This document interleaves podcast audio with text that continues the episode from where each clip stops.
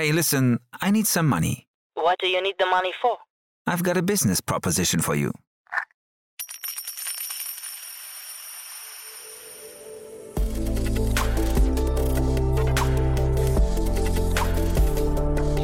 Startup Insider Daily. VC Talk. Die angesagtesten Investoren im Porträt. Herzlich willkommen zu Startup Insider VC Talk. Ihr wisst ja, wir haben eine neue Reihe ins Leben gerufen, in der wir die wichtigsten VCs in Deutschland vorstellen, die man als Startup kennen sollte. Und dieses Mal bei uns zu Gast ist eben Jan-Christoph Gras, General Partner von Planet A Ventures ein Impact-Fonds aus Hamburg, der, wie ich finde, sehr, sehr gute Investments getätigt hat bis dato und ja, irgendwie eine sehr, sehr coole Strategie hat. Details kommen sofort. Bevor wir jetzt loslegen, noch kurz der Hinweis. Jan Christoph und ich, wir wollten eigentlich eine kurze Nachklappe machen. Also das heißt, wir wollten eigentlich nochmal kurz eine fehlende Passage aufnehmen. Das machen wir eigentlich nie, aber jetzt in diesem Fall hätte es total viel Sinn gemacht, denn Christoph hat in seiner Aufzählung seines Werdegangs ein paar wichtige Punkte vergessen, die möglicherweise fürs Verständnis auch wichtig sind. Also jetzt gar nicht nur eine reine Ego-Nummer, sondern fürs Verständnis wichtig sind, um zu verstehen, warum er jetzt eben bei Planet A Ventures gelandet ist. Und leider haben wir für diese Neuaufnahme keine Zeit mehr gefunden. Deswegen hat er mir ein paar Punkte rübergemeldet, die ich jetzt mal kurz vorlese. Wie gesagt, mal ausnahmsweise, aber ich glaube, in dem Moment macht das wirklich Sinn. Also Jan Christoph investiert seit dem Jahr 2008 unter der Brand Berlin Ventures hat im Jahr 2010 das Magazin Enorm mitgegründet, also das größte Magazin in Deutschland für nachhaltiges Wirtschaften. Und daraus sind dann verschiedene Subbrands entstanden oder verschiedene Firmen, unter anderem ein Reiseportal für nachhaltiges Reisen, ein Online-Shop für nachhaltige Produkte und das größte Jobportal in Deutschland für nachhaltige Jobs. Kennt ihr wahrscheinlich, war auch schon hier zu Gast. Good Jobs. Dann hat er 2018 die Tomorrow Bank mit aufgesetzt und angeschoben und 2019 die bekannte Non-Profit-Organisation Leaders for Climate Action mitgegründet. Also viele, viele Bausteine, die irgendwie den Weg gepflastert haben zu dem, wo er heute ist. Und deswegen, ja, vollstes Verständnis, dass das nicht fehlen darf. Das ist also eine kurze Vorbemerkung zu dem Gespräch, was jetzt kommt. Und damit genug der Ankündigung. Jetzt kommen noch kurz die Verbraucherhinweise. Und dann kommt endlich Jan-Christoph Gras, der General Partner von Planet A Ventures. Startup Insider Daily. VC Talk. Ja, ich freue mich sehr. Christoph Gras ist hier äh, oder genannt auch Stoffel, äh, General Partner von Planet A Ventures. Hallo Christoph. Hallo Jan, vielen Dank, dass ich hier sein darf. Ja, freue mich sehr, dass du da bist. Und ja, wir kennen uns schon ein bisschen länger, aber vielleicht, ähm, ich habe dir schon gesagt, ich hatte gar nicht mitbekommen, dass du jetzt auch bei Planet A bist. Ähm, vielleicht fangen wir ganz kurz an mit deiner Person. Du bist ja schon unglaublich lange in der Startup-Szene. Du bist ja eigentlich fast wir, eine Blaupause dafür, was aus erfolgreichen Gründern werden kann, ne? Ach, ich weiß nicht, das ist jetzt äh, zu hoch gegriffen, aber ich bin tatsächlich schon seit 2004 dabei. Genau, mhm. erst als Unternehmer mehrfach und dann die letzten Jahre viel investiert und jetzt die letzte Station und neueste ist ähm, General Partner bei Planet A. Mhm. Vielleicht sagen wir noch ein, zwei Sätze zu den äh, Unternehmen, die du aufgebaut hast, weil das finde ich ja schon, ich finde, ihr hattet einen sehr, sehr frühen Exit, ne? Ja, also wir waren ja ganz früh dabei. Wir haben ja die erste Firma 2004 gegründet, waren der erste Anbieter, der Fotobücher auf dieser Welt gemacht hat und ähm, das war natürlich richtige Zeit, richtiger Ort. Heute wird ja der Großteil des Geldes überhaupt in der Fotofinishing-Industrie noch mit Fotobüchern verdient. Hochprofitables Geschäft, haben das zu einer der drei großen Player in Europa ausgebaut und hatten dann das Glück, ähm, die Firma veräußern zu können. Genau, haben dann noch eine zweite Firma gemacht, die heißt die Publi sozusagen die Verlagswelt ein bisschen auf den Kopf gedreht und demokratisiert, also eine Print- oder Publish-on-Demand-Plattform. Ähm, hatten dann auch da das Glück, die später veräußern zu können. Genau. Und jetzt geht's um das Retten der Welt. Ja, einen Beitrag leisten zumindest. Genau, Retten der Welt ist hochgegangen, aber ich versuche tatsächlich einen, einen, signifikanten oder also aus meiner Sicht signifikanten Beitrag zu leisten. Ja, genau. Dann lass uns mal einsteigen. Planet A Ventures ähm, ist ja noch ein relativ junger Fonds. Ne? Vielleicht kannst du den mal charakterisieren und vielleicht mal so die Idee dahinter verraten.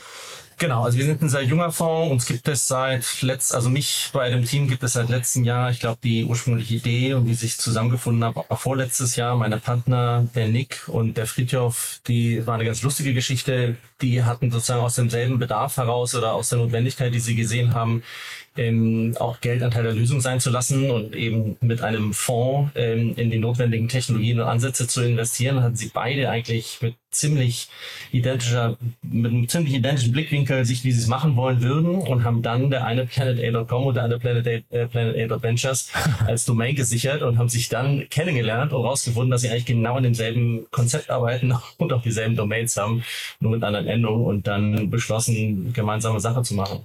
Ist ja irre. Und äh, jetzt rückblickend, langt das, wenn man die gleichen Domains und die gleichen Ideen hat, ist man dann automatisch auch ein gutes Team?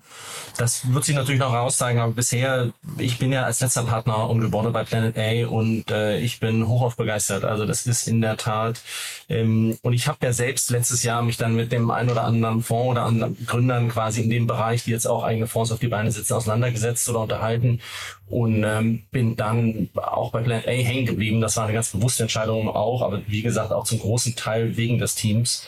Ähm, da ist eine sehr starke sehr starker Zusammenhalt, das Verständnis wahnsinnig gut und äh, die, die Sache einigt uns natürlich zusätzlich nochmal. Ne? Ja, ich hatte mir jetzt im Vorfeld natürlich eure Seite mal ein bisschen angeguckt, mal auch eure, eure Portfoliounternehmen und so weiter.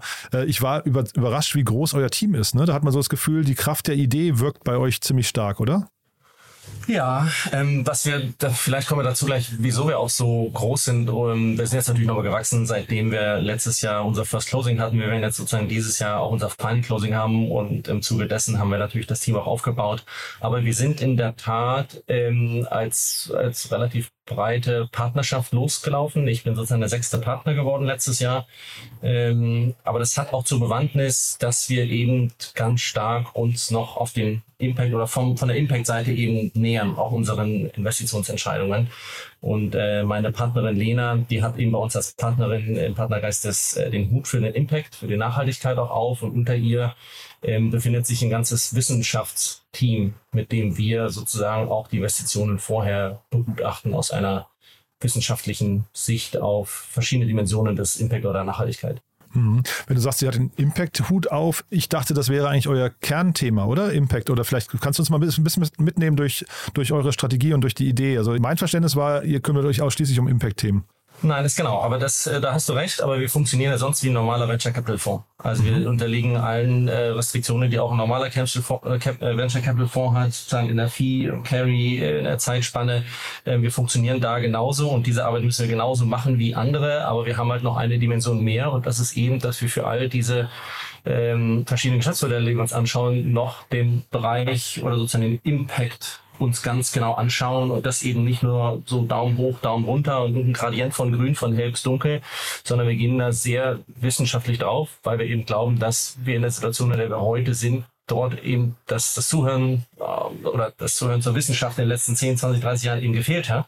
Und das wollen wir jetzt eben genau anders machen. Wir wollen auf die Wissenschaft hören, um auch die wirklichen Lösungen und die richtigen Innovationen und nicht irgendwelche Scheinlösungen äh, identifizieren zu können. Hm. Da gibt es ja immer dieses Spannungsfeld Purpose versus Profit. Ist das ein Thema, äh, wo du dich so äußern kannst? Kannst du sagen, ihr habt da eine Formel gefunden, wie es, äh, wie beides funktionieren kann oder stehen diese beiden Themen im Widerspruch?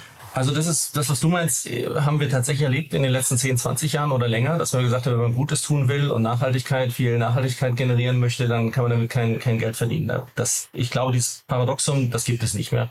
Ganz im Gegenteil, für uns ist die Korrelation eigentlich sehr hoch, fast bei eins. Also wir sind sicher, dass ähm, Nachhaltigkeit in jede Industrie Einzug halten wird. Und es gibt kaum eine Industrie, die sich nicht anpassen oder teilweise neu erfinden muss im Zuge dessen, was jetzt auf uns zukommt die nächsten Dekaden. Und insofern ist das, glaube ich, ein sehr essentieller Bestandteil auch äh, für die Zukunft, die Nachhaltigkeit richtig zu bemessen. Und wenn wir das eben gut machen in all seinen Dimensionen, was da kommt, das hat natürlich Regulatorik, das hat Konsumentenverhalten, da gibt es verschiedene Dimensionen. Und wenn man die heute schon antizipieren kann, dann ist man, glaube ich, imstande, die Gewinner von morgen auch zu identifizieren. Und mhm. ähm, das sozusagen die nächsten 10, 20 Jahre ähm, im Green Tech, im Impact-Bereich oder auch im Hardware-Bereich teilweise stattfinden und da die großen Firmen entstehen werden, das haben wir, das haben wir nicht nur wir uns ausgedacht. Das, äh, das sehen ja mittlerweile auch die BlackRocks und Bill Gates und so weiter, die haben sich da auch schon ähm, umfangreich zu geäußert. Also würdest du eigentlich sagen, ihr seid schon so der Prototyp der nächsten Generation Fonds? Ich persönlich glaube das ja. Ich bin mir auch sicher, wir werden noch, und das sehen wir jetzt gerade auch schon, sozusagen die die Incumbents, die äh, alteingesessenen bekannten Fonds, die wir alle kennen, die fangen ja schon an, ihre Fühler in diesem Bereich auszustrecken und machen erste Investments in dem Bereich, meistens noch Hardware-Bezug, weil, weil das natürlich das, wo sie herkommen. Aber ich bin mir ganz sicher, dass daran kein Weg dran vorbeigeht. In zehn Jahren wird die Venture Capital Landschaft gänzlich anders aussehen und wir werden viele der Generalisten heute sehen, die in diesem Bereich äh, Expertise und Knowledge aufbauen. Das passiert teilweise schon. Es werden äh, intern auch schon Teams für den Bereich aufgebaut und äh, Leute geheiert, um sich genau sozusagen diesem Thema zu widmen und zu schauen, wie man sich diesem neuen Layer, den es da eigentlich dazu gibt, wie man sich dem ähm, widmen kann und wie man den adressiert. Mhm. Ja, und wenn du jetzt sagst, Nachhaltigkeit wird in jede Industrie Einzug halten, früher oder später, welche Industrien guckt ihr euch denn gerade an? Welche sind denn schon wie weit? Kann man das schon sagen? Kann man das irgendwie clustern? Mm, ja, also nicht so einfach clustern, aber wir schauen uns, wir schauen uns halt verschiedene Sachen an. Wir haben jetzt ja auch Investments gemacht im, im Sustainable Fuels Bereich. Ähm, da passiert gerade eine Menge. Wir schauen uns aber im, im Energiebereich ähm, gerade auch sehr viel an. Im Food-Bereich passiert auch wahnsinnig viel. Also es, es gibt eigentlich fast keinen Bereich, der nicht gerade dabei ist, sich maximal anzupassen oder umzustellen oder auch neu zu erfinden. Mhm. Ja, also auch Beton, Baustoffe, Beton, Zement, Stahl, Glas. Ähm, da passiert auch irre viel. Und kannst du sagen, wo da dein, ich weiß nicht, dein Herz höher schlägt? An welchen Stellen bleibst du so hängen gedanklich, wenn du sagst, also Energie, Food, Beton und so weiter, guckt ihr euch an? Man kann ja jetzt nicht alles machen, ne? Was sind so die Themen, die euch dann vielleicht, oder also vielleicht dich oder euch, ich weiß gar nicht, ob du jetzt stellvertretend für alle sprechen kannst, aber äh, euch dann am, am meisten äh, reizen?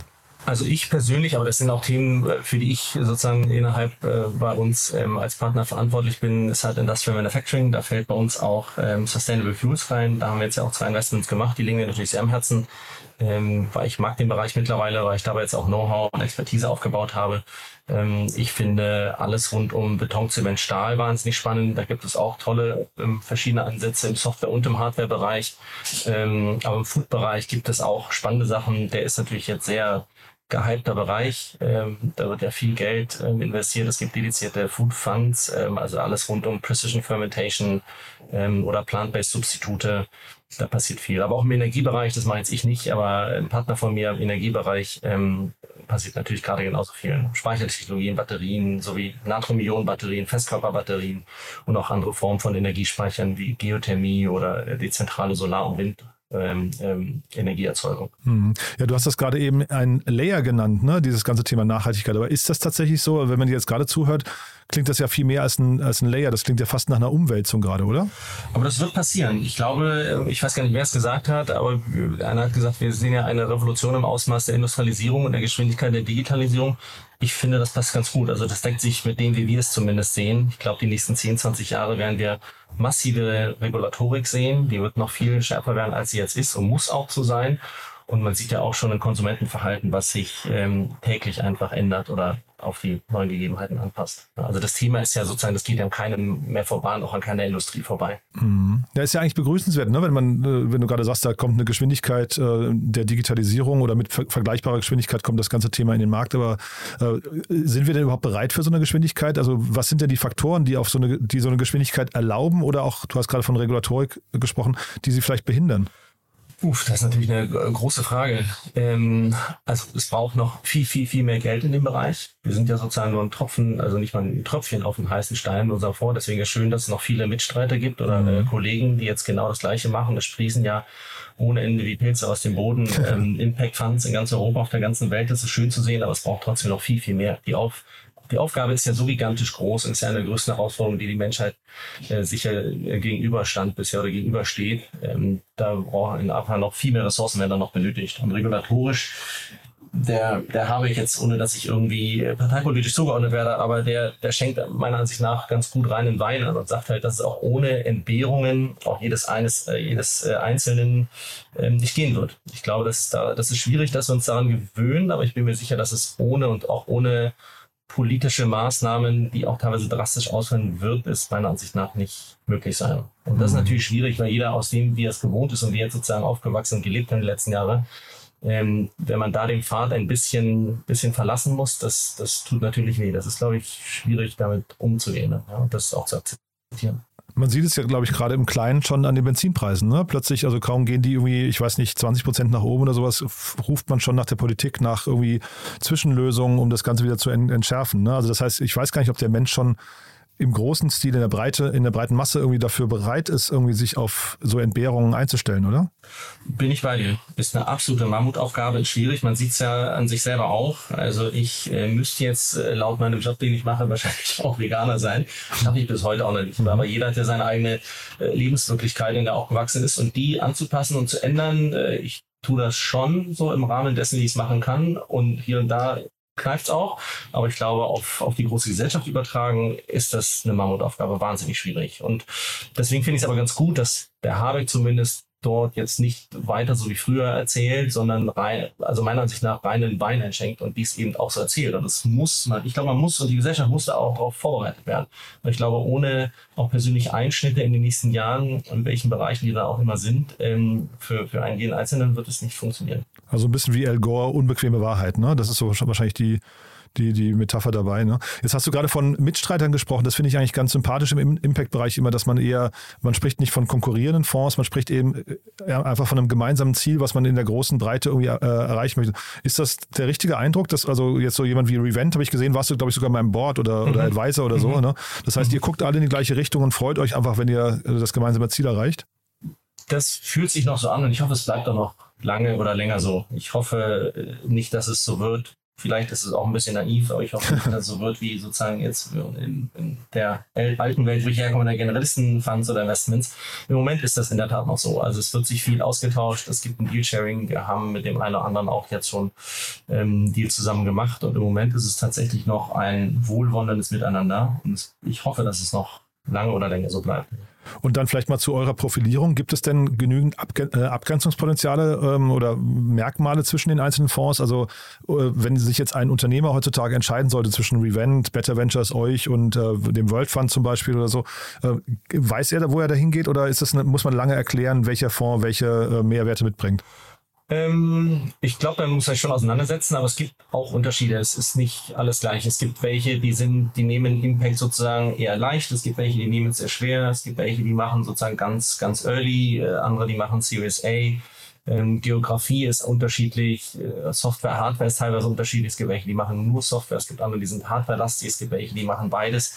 Ähm, da gibt es schon deutliche Unterschiede und wir für uns natürlich arbeiten auch daran, dass wir uns da differenzieren und ähm, Dinge auch anders machen als jetzt andere. Hm. Jetzt hast du vorhin ja äh, ein paar Themen genannt, um die du dich kümmerst, aber vielleicht kannst du insges insgesamt mal erklären, wie euer Dealflow funktioniert. Also geht ihr auf Unternehmen zu, kommen die zu euch, wiss, wissen die schon, dass es euch gibt, also als jungen Fonds und ähm, ja, also vielleicht und vielleicht kannst du auch dann beschreiben, wie intern Disku Diskussionen ablaufen. Äh, habt ihr da so Filter, wo ihr sagt, das nehmen wir gar nicht und dann gibt es Themen, die vielleicht und dann muss man genauer reingucken. Also wonach macht ihr das fest?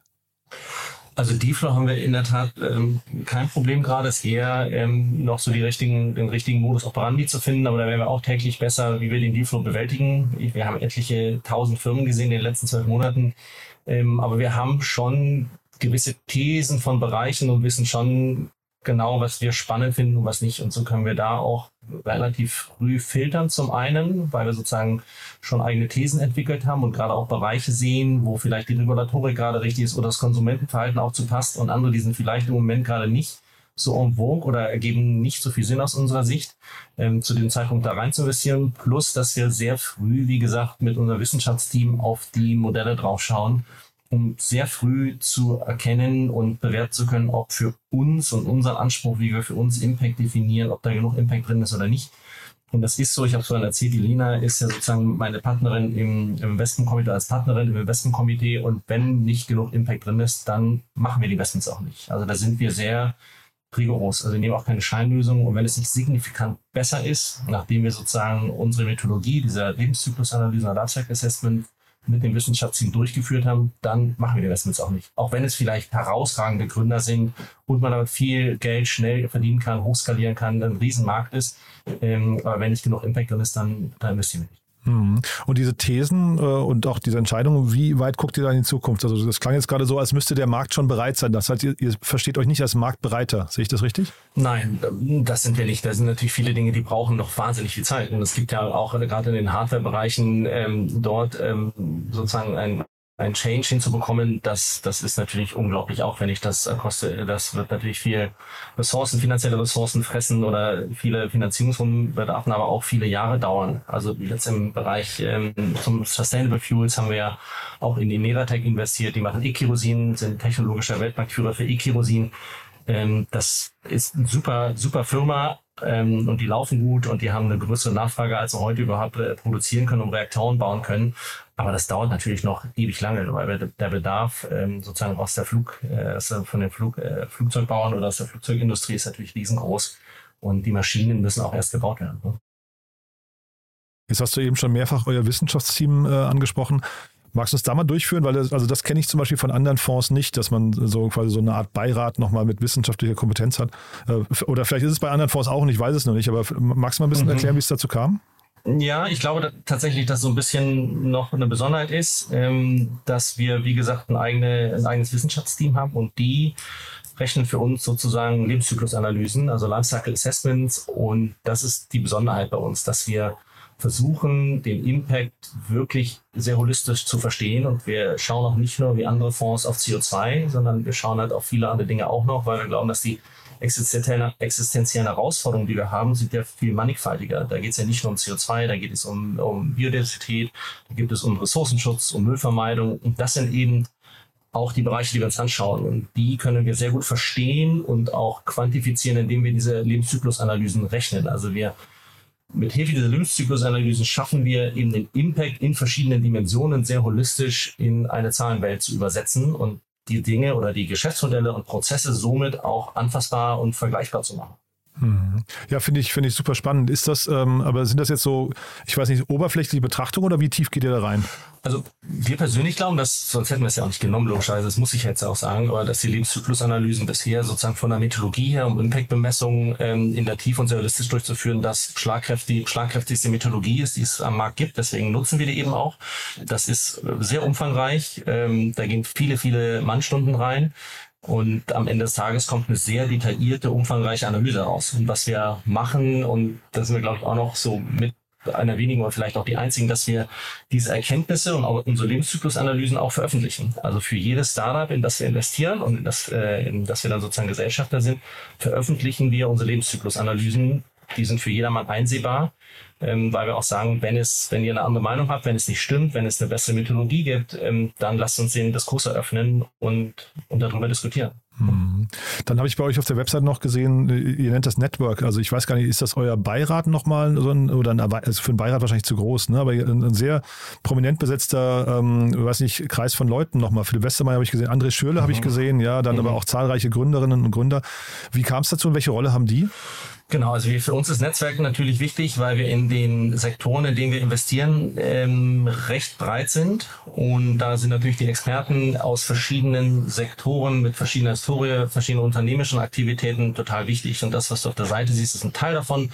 Wir haben noch, ich glaube, einen Großteil so des Who is Who der aus der Digitalszene, der erfolgreichen Unternehmer der letzten 10, 20 Jahre auch als LPs bei uns gewinnen können. Und darüber hinaus haben wir noch viele verschiedene Experten, die auch in dem Netzwerk mit drin sind. Teilweise LPs, teilweise eben auch nicht, um relativ schnell bei verschiedenen ähm, Projekten, die wir uns anschauen oder Ideen, Prozessen, ähm, auch dieses Netzwerk zu aktivieren und uns Feedback zu holen. Also entweder von einer unternehmerischen Perspektive oder auch von einer wissenschaftlichen Perspektive, also Experten, die vielleicht irgendwie einen ganz bestimmten Prozess besser beurteilen können, uns nochmal da ähm, als Benchmark dienen können. Mhm. Jetzt für die Hörerinnen und Hörer, ähm, die das nicht kennen, LPs, Limited Partner, ja, das genau. wäre so eine der Fragen auch gewesen, woher mhm. quasi euer Geld kommt. Das sind also quasi eure Geldgeber. Ist das ausschließlich quasi von erfolgreichen Gründerinnen und Gründern oder, oder gibt es da auch noch andere, andere Töpfe, die ihr angezapft habt? Nee, ein großer Teil. Ich glaube, wir sind da einige, also wir sind da, ich glaube, relativ normal aufgestellt, außer dass wir eben tatsächlich viele erfolgreiche Gründer überzeugen konnten, ein Teil der Reise zu werden. Sonst haben wir verschiedene Family Offices drin und halt Corporates aus ganz verschiedenen Bereichen, aus Bank, Versicherung, Reederei, Chemiekonzern, Lebensmittelkonzern, also relativ, relativ breit aufgestellt, ein bunter Mix. Wie groß ist denn der Fonds? Ja, das werden wir mal dieses Jahr, das werden wir dieses Jahr dann schauen. Achso, ist also das noch, habt, habt ihr habt ein First Closing gehabt oder, oder noch, wir oder noch gar nicht? Wir haben ein Second Closing gehabt und werden jetzt in diesem Jahr sozusagen Final Closing, genau. Und dann mhm. werden wir schauen, wo wir rauskommen und dann werden wir das natürlich auch ähm, verkünden. Das heißt, ihr habt noch gar keine Zahlen kommuniziert? Ich glaube, nein. Ah, okay, ja, dann willst du dir auch nicht rauslocken.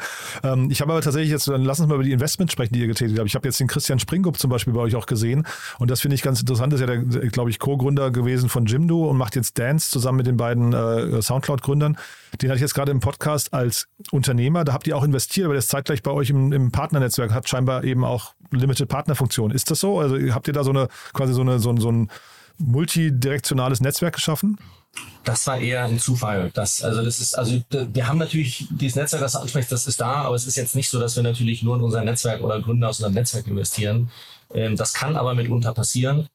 Ähm, und das ist in diesem Fall auch passiert, aber da hat das Businessmodell eben auch funktioniert. Und äh, in unserem Netzwerk ist auch der ähm, Christian Vollmann, den kenne ich ähm, auch schon länger und das ist unser letztes Investment, was wir, glaube ich, letzte Woche ähm, publiziert haben. Das sind dann aber Zufälle. Und so sind andere Investments tatsächlich ein Gründer, die wir bis dato natürlich nicht kannten. Mhm. Dann lass uns mal vielleicht durch die Investments, ich habe jetzt hier sechs Stück bei euch auf der Seite sehen. Ich weiß nicht, ob mhm. das äh, die richtige Zahl ist, aber lass uns mhm. vielleicht mal mit Dance anfangen, weil Dance ist tatsächlich, habe ich mich gefragt, ist der Impact hinterher also ist das ein Impact-Startup oder ist das eher, ich weiß nicht, ein Mobility-Startup mit ein bisschen einem grünen Anstrich? Ja, das ist, das war unser allererstes Investment. Ähm, das haben wir sozusagen gewährt, das war noch vor meiner Zeit. Das ist sozusagen zu den anderen auch kleiner.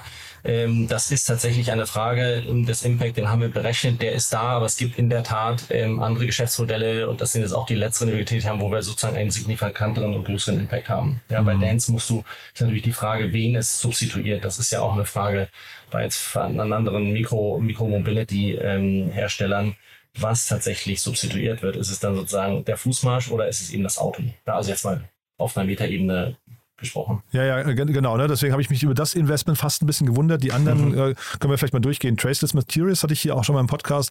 Ein sehr, mhm. sehr spannendes Unternehmen, muss ich sagen. Ja, finden wir super. Also gerade, weil sie, weil sie eben einen, einen, einen organischen Abfallstoff nehmen, um dann sozusagen ein Plastiksubstitut herzustellen und nicht ähm, andere organische Materialien, die dann vielleicht im, im Konkurrenz zur Lebensmittelindustrie stehen. Das ist eigentlich immer die größte Herausforderung. Und das haben die gelöst, indem sie eben ähm, organische Abfälle aus, aus, der, aus der Industrie nehmen können, um damit sozusagen ihre Plastiksubstitute herzustellen.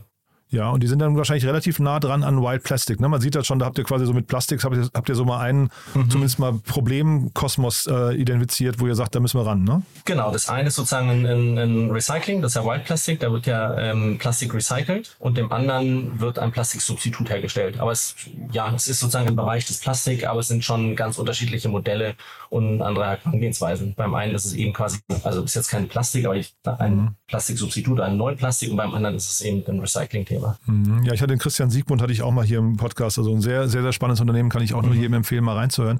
Aber vielleicht mal anhand von diesen beiden Beispielen, wie, wie nähert ihr euch jetzt dann quasi mit eurem Expertenbeirat, mit euren Wissenschaftlern der, der Frage des Impacts hier und, und äh, wie passen eure Thesen jetzt hier dazu?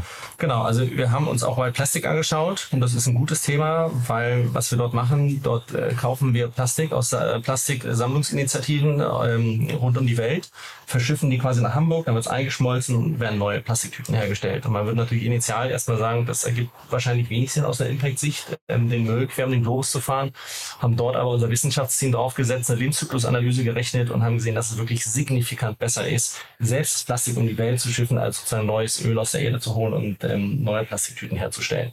Und ähm, das hat, das hat sozusagen die erste Vermutung, wenn man da auch schon sagt, na, ergibt ja gar keinen Sinn. Aber ich glaube, genau das ist ein gutes Beispiel, um zu schauen, dass die wissenschaftliche Evidenz dafür ähm, für so ein Geschäftsmodell, weil man erst vielleicht erstmal falsche Vermutung hat oder eine falsche Annahme hat von, vom Impact, brauchen wir, glaube ich, eben genau die wissenschaftliche Evidenz dazu, um solche Geschäftsmodelle oder auch andere ähm, richtig beurteilen zu können. Hm.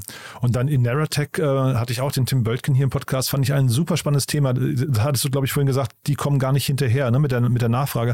Äh, wie könnt ihr jetzt da helfen? Also wie könnt ihr, wie könnt ihr sicherstellen, dass ihr also so Steigbügelhalter seid für eine schnelle Marktausrollung? Genau, also das haben wir in der, wir haben ja schon die erste Folgefinanzierung gemacht. Dort haben wir jetzt in dem für, für das Geschäftsmodell wahnsinnig wichtige Strategen rangeholt mit Angie Safran MPC, ähm, zum einen braucht dieses Geschäftsmodell ähm, ähm, grünen Wasserstoff. Und da müssen wir sozusagen natürlich Partner haben, die grünen Wasserstoff herstellen. Und der grüne Wasserstoff sollte möglichst auch zu kompetitiven Kosten, weil das der große Kostentreiber in der ganzen Herstellung noch ähm, hergestellt werden und da ist so ein Partner wie Engie natürlich Gold wert, weil die grünen Wasserstoff herstellen und den gibt es preiswert dort, wo es ähm, relativ günstig Primärenergie gibt und das sind natürlich die Wüsten und auch die die die Shores, äh, also die Küsten quasi mhm. dieser Welt und dort muss Inerate geben hin, um auch günst, auf günstigen Wasserstoff zugreifen zu können. Das war eine Ratio dahinter, die so wir die Runde dann auch so strukturiert haben mit Safran, einem Turbinenhersteller äh, der Luftfahrtindustrie, ganz wichtig und MPC hat große Erfahrung im, im Anlagenbau, äh, Anlagenfinanzierung, Projektfinanzierung, genau in den Bereichen auch im Aviation- und Shipping-Bereich. Von daher glauben wir, dass wir da eigentlich genau die richtigen Partner für die letzte Investitionsrunde auch äh, finden konnten. Und ist das äh, quasi schon eure Involvierung, dass ihr helft, die nächsten Partner zu finden? Oder wie, vielleicht kannst du mal euren Umgang mit Gründern und Gründerinnen generell beschreiben. Also wie, wie nah seid ihr denn dran an den Unternehmen? Wie oft tauscht man sich da aus? Ich glaube, da unterscheidet uns wenig von den anderen VCs. Also, dass wir aktiv darauf arbeiten, ob es das Team, äh, das Team zu komplementieren gilt oder äh, jetzt in dem Fall die Folgefinanzierung zu organisieren mit den richtigen Investoren, sozusagen um die Firma aufs nächste Level zu heben. Also da machen wir eigentlich genau das, was alle anderen VC oder die meisten eben auch tun. Mhm. Das heißt also, ihr seid jetzt nicht besonders nah dran und es ist auch nicht so, zum Beispiel, ihr, ihr vernetzt auch nicht untereinander und sagt, hey, das, ihr habt eigentlich alle die gleiche Mission, tauscht euch mal an den und den Punkten aus und so. Das ist ja so ein das machen wir schon, das machen wir schon. Also wir haben auch, schauen natürlich in unserem LP-Netzwerk, wer passen könnte. Mhm. Ineratec hat zum Beispiel ein, ein, Abfallstoff oder sozusagen ein Stoff, der da auch ähm, noch produziert wird und herauskommt, neben dem E-Kerosin. Und da haben wir zum Beispiel zu einer Firma eines LPs von uns eine Verbindung hergestellt, weil der unbedingt in seiner Industrie wiederum diesen Werkstoff braucht. Also da gibt es schon, wir versuchen schon das Netzwerkplay genauso auszurollen und darüber hinaus sind äh, die Lebenszyklusanalysen, die geben wir natürlich auch unseren Gründern in die Hand und sehen, dass das ähm, sehr kraftvoll ist, weil die natürlich auch nach draußen gehen können und sozusagen nicht nur eine grüne Geschichte erzählen, sondern auch einmal auch eine grüne Geschichte beweisen können und sagen können, das ist wirklich äh, wissenschaftlich bewiesen, der Impact, der hier drin steckt, hilft beim Hiring und bei vielen anderen Dingen eben auch. Mhm. Äh, apropos Hiring, vielleicht mal eine generelle Frage noch. Ähm, du hast ja jetzt vorhin gesagt, ihr müsst euch um euren Dealflow müsst ihr euch keine Sorgen machen. Das heißt, es klingt schon mal so, es gibt immer mehr Startups, die auch in dem Bereich ähm, gründen, ja. Aber gibt es auch beim Hiring, gibt es, siehst du da auch schon so einen Trend, dass immer mehr äh, Personen bei äh, Impact Startups arbeiten möchten? Ja, absolut. Das sehe ich ja schon länger. Also ich bin ja dem Bereich jetzt seit, weiß nicht, fünf, sechs Jahren habe ich mich ja dem Bereich verschrieben. Das nimmt zu und das ist schön zu sehen. Damals ähm, sind es natürlich in die Beratung in Banken gelaufen, dann zu Inkubatoren, Acceleratoren, die wir hier in Deutschland kennen, die sozusagen Großartiges geleistet haben. Und heute sind viele dieser Gründer, auch wenn sie von den Top Business Schools kommen, versuchen jetzt ähm, Firmen zu gründen, auf Ideen oder Ideen an den Mann zu bringen, die mehr Tiefe haben oder sich in den Bereich der Nachhaltigkeit und Impact eben bewegen. Und das ist wunderbar zu sehen. Und genau das braucht es eben auch. Ne? Hm. Und könnt ihr auf so einer Ebene auch schon helfen, wenn jetzt Leute dann irgendwie, ähm, weiß nicht, einen Job suchen? Ist das ein Teil, wo ihr helft? Oder vielleicht auch bei dem Thema, wo man, also so Gründungsberatung, wo, in welchen Bereichen man eigentlich gründen sollte und wo, weil ihr seht ja wahrscheinlich auch zum Beispiel, wenn Märkte schon überlaufen sind, oder?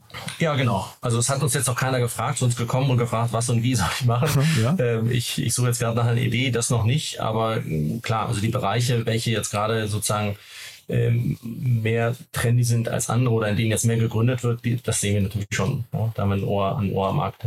Und, und gründen oder, oder denken diese Gründer in der Regel groß genug? Also weil das, wir reden ja hier über die, so die größten Probleme und Herausforderungen der Menschheit. Ne? Und mhm. also Wild Plastic finde ich ist ein gutes Beispiel. Mhm. Oder Ineratech ähm, sind das Unternehmen, die, ähm, äh, da sieht man ja, die, die denken groß, aber kommen alle mit so einem Approach oder denken viele auch eher so im lokalen oder im kleinen, äh, kleinen Bereich und verlieren so dieses große Bild aus dem Auge?